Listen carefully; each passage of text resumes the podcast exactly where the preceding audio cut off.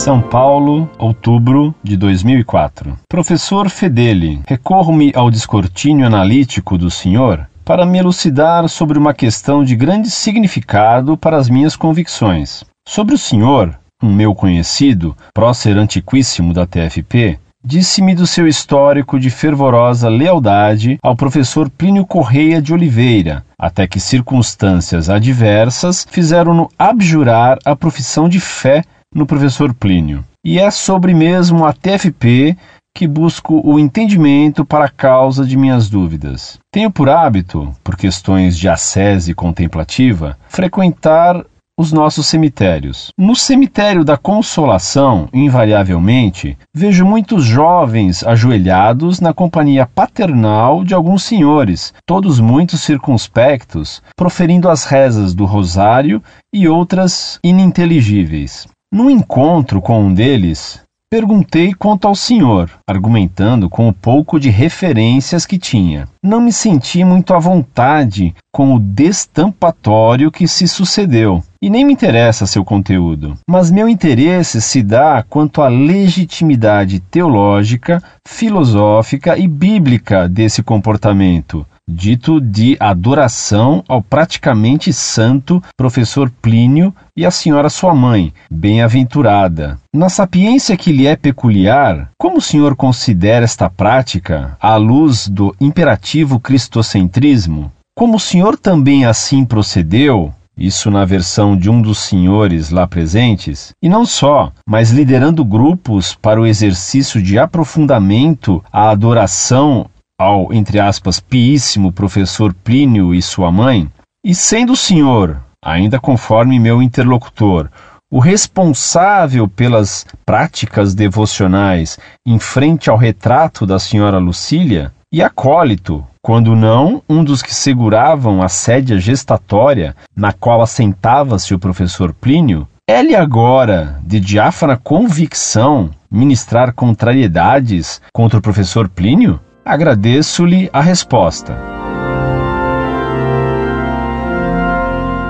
Muito prezado, salve Maria. Ir a um cemitério rezar pelas almas dos mortos que possivelmente estão no purgatório é prática piedosa recomendada pela Igreja. Organizar culto a pessoas não beatificadas nem canonizadas é proibido pela lei da Igreja e pelo bom senso. Tanto mais se essas pessoas foram pessoas sem destaque na piedade e que não tiveram nada de virtude heróicas, ou então, se essas pessoas, elas mesmas, organizaram e promoveram esse culto antes de falecer. Outra razão que levaria a condenar um culto seriam os atos bizarros ou estranhos praticados nesse culto.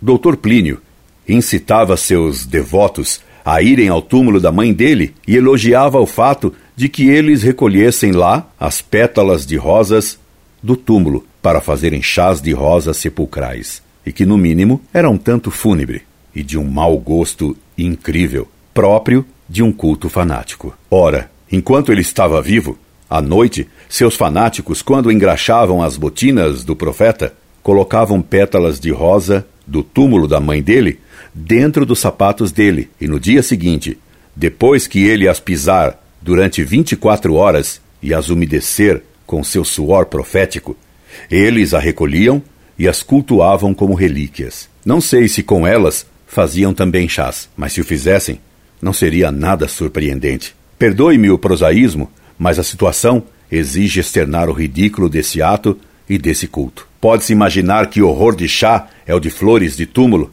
flores pisadas em sapatos e condimentadas com suor dos pés, faziam o mesmo com seus pochetes, seus restos de sabonete, etc. e etc. Poupo pormenores do etc. Diziam-no imortal. Depois, esperaram a sua ressurreição ao terceiro dia. Depois, seria no ano 2000.